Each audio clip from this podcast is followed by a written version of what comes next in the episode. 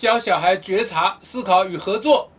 欢迎大家再度收看我们这个非常独特的教小孩的节目，一起来建立一个不打小孩的国家啊！那再度声明，不打小孩不是单纯的不动手打而已哦，啊，代表着不用威权压制啊，不整小孩啊，能够陪伴着小孩快乐的成长，而且顺利的成长为他独特的自己。好，那我们这个主题呢，啊，就是觉察、思考与合作。哈，那我们今天呢，啊，特别锁定思考来谈。那呃，我今天要提供给大家一个例子啊，让大家把这个例子呢，或类似的例子哈，拿来变成我们生活的素材啊。因为平常我们想要跟小孩在一起生活，就都讲一些什么呢？都谈一些什么呢？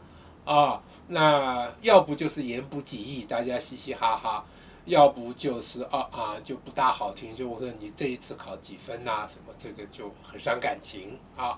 那我现在提供的这个素材，它是一个，真的是一个思考性的素材啊。那我们可以跟小孩平常在外面在在野外走的时候啊，或吃饭的饭桌上拿出来啊，轻轻松松啊。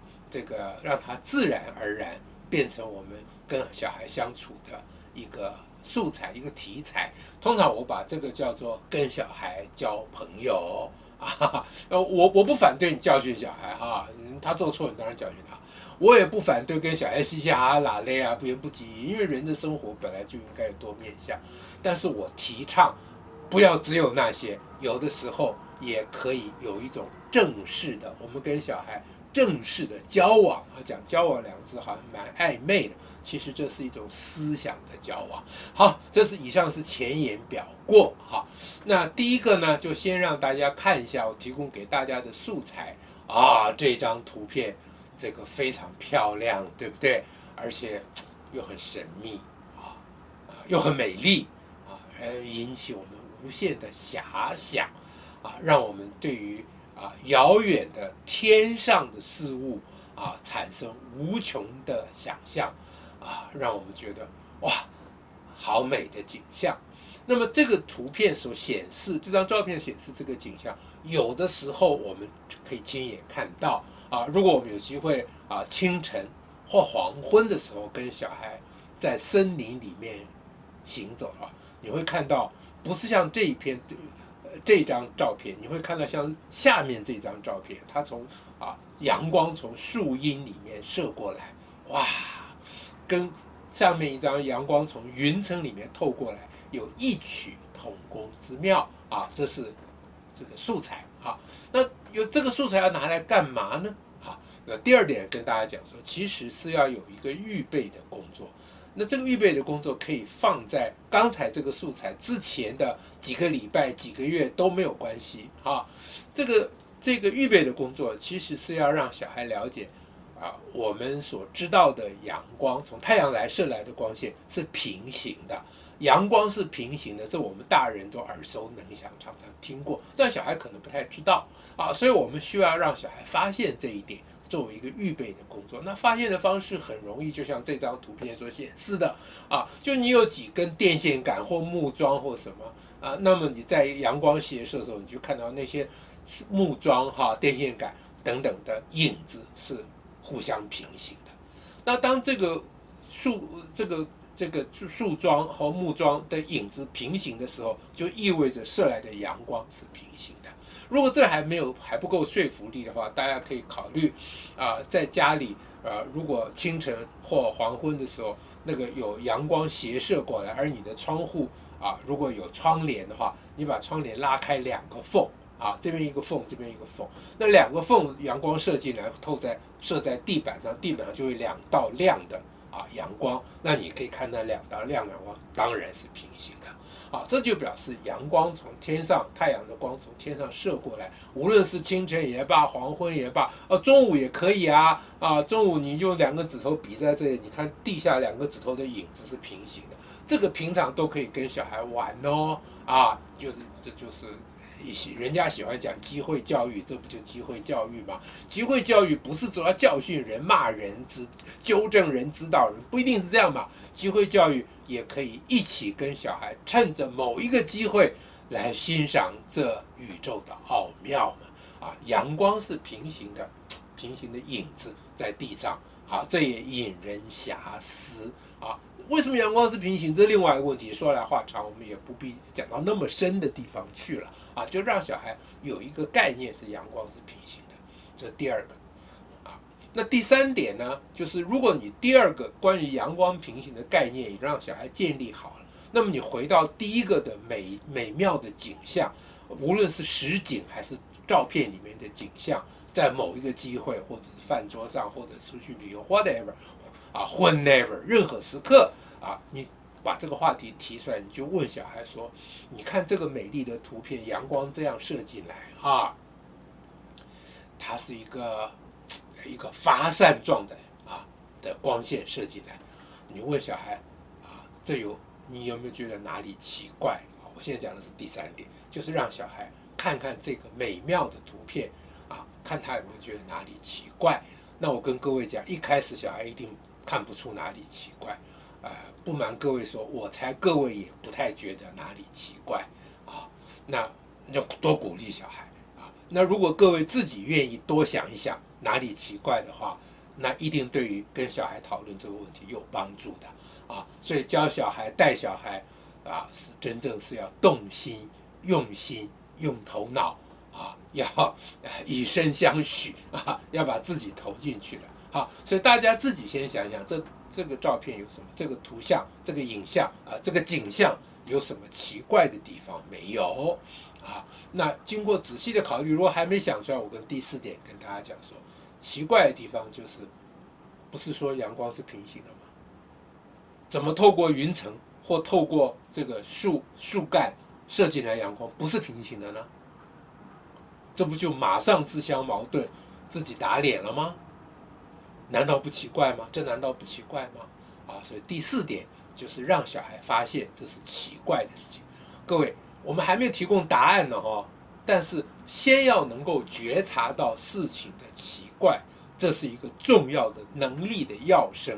大部分的人学到的东西跟他事实上经验的东西之间是不发生关联的。啊，大部分的人知道阳光是平行。但他看到这种发散像状的阳光，他也不觉得有什么奇怪。对他而言，这两件事情根本不会放在一起考虑的。阳光平行是考试的时候做题目要用的，那看到照片的时候是欣赏美景要用的，这是两个平行世界，没有交汇的。那这就表示我们学到的东西其实是虚假的。我们要不是不能真正了解阳光是平行的。要不是我们就没有真正能够欣赏这一个美景，我们必须是发现这个美景感动我们，让我们觉得非常美的那一个感受，跟我们所素来所知道的阳光平行世界其实是矛盾的。要发现这一点是事情的第一步，所以我们这个节目教小孩的节目的这个重点，第一个重点就叫做觉察，觉察之后才有思考。好，那最后跟各位讲第五点，就是那到底怎么解释这个矛盾呢？这是真的矛盾吗？照片是作假的吗？这是假的照片吗？这不是假照片，因为我们说亲眼看过这种这种景象，所以照片也不是假的。阳光平行难道是错的吗？难怪阳光有时候不平行吗？不，阳光 always 平行。所以那到底怎么解释这个现象呢？那有很多可能的解释方式，大部分都是错的。比如说，有人说这个阳光透过那个云层的那个洞的时候被折射了啊，这个透过云层的洞为什么会被折射成这个样子？这个是非常诡异的说法啊。那还有很我不知道还有什么奇怪的想法，基本上都是不对的。那真正对的是什么呢？就是你看到这些散射的阳光其实是平行的。你说哈，这什么话？明明就是不是平行的。所以这就是事情的要点，眼见不是实啊！啊，如果大家还没有办法想出来为什么会平行的阳光看起来不平行呢？那就请大家看看啊，这一道铁轨啊，这种图片大家看过很多了吧？啊，我们都知道铁路是两两个铁轨是平行的啊。通常谈恋爱的人要分手的时候就讲说，我跟你是两条平行线，永远不会交汇的。但是你看看这张照片上的铁轨有没有交汇？有啊，它在远处就交汇了。那是为什么呢？这道理其实非常简单呐，因为两个平行线之间距离都一样，但是同样一段距离，越远看起来越近，呃，越近看起来越远嘛，啊，不对，越近看起来越大嘛，啊，近处的东西看起来比较大，远处的东西看起来比较小嘛，所以平行的光线到了远处就看起来好像是交汇了。那到了我们近处，尤其当它分从我们身边，一个从左边走，一个从右边过的时候，我们当然觉得它是分开的，不然它怎么可能又从左又从右呢？啊，所以那个美丽的景象的图片所显示的是我们眼睛的，有有人喜欢讲错觉，其实我也不觉得错觉，这就是眼睛的正觉，眼睛的感感受。跟你拍照片拍起来一样，它就是感受就应该是这个样子。如果远远处像云层有个洞的那么远的阳光，跟你身边的阳光这个距离都一样的话，那那怎么可能？因为那个云层里面那个洞是非常非常大的一个洞啊，你身边的阳光最多宽度五十公尺，你已经算一算，呃五十公分，你已经算很胖了。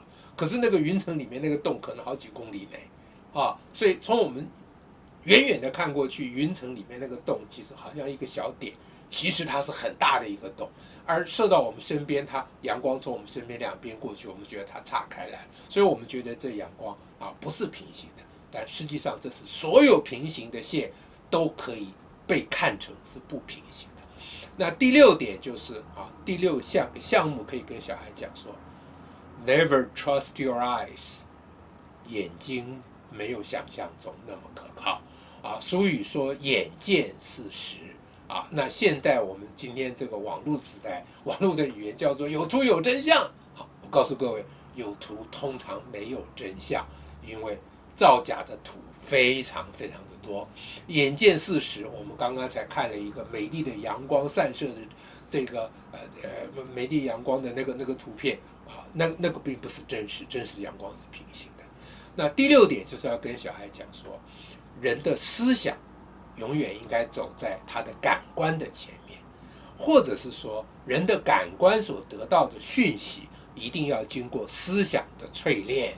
啊，那用思想去淬炼我们感官所得到的讯息，这就叫做思考。所以觉察之后要思考。那至于合作是什么呢？我们在另外一集再讲。合作比较是啊，讲人的伦道德啊。这个层面哈，就伦理道德的层面。好，那今天以提供这些图片啊，以这个素材给大家，那希望能够丰富大家的亲子关系，能够增进大家啊教小孩的内涵。那当然，预祝各位都教出会思考的小孩。下次再会。